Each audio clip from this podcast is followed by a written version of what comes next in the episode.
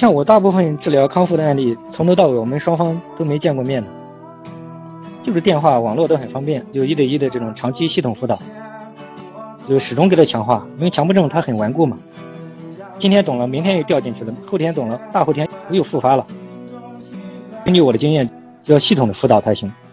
反复的就是给他强化，通过电话指导他，他有问题就问我，我就反复的给他敲，反复的给他带，反复的强化，反复的强化，遇到什么问题给他解决什么问题。这样一般花几个月、半年左右的时间，基本上来讲，像那吴伟老师也就是这样弄好的嘛。我们就是做这种，就是我们就觉得强迫症。几次治疗没什么用嘛？跟简单讲一下，就是我们的方法比较特殊吧。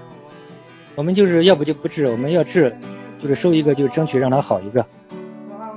采取这种全程系统心理治疗，通过这种远程这种电话一对一的辅导，几个月半年的时间，经过长期大量的把这十几个方面反反复复的带领你，指导你的工作、生活、学习，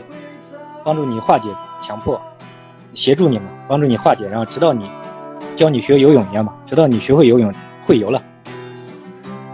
就可以脱离老师了，直到你康复为止。我们主要是系统的心理调整，就用各种心理疗法，里面包括森田疗法、认知行为疗法、专业的心理大清理啊，包括哲学、宗教里面很多东西都要用。每个人的问题也不一样，在生活当中。一边生活一边调整，在生活当中遇到的问题也不一样，所以这个就要因人而异，有些共性的嘛。我现在讲的是共性的，但是也有些个别性的不一样的地方，所以这个要一对一的调整，可能效果比较好。啊，反正我觉得方法路对的话，应该都可以好。我们就是对这个强迫症很乐观的嘛，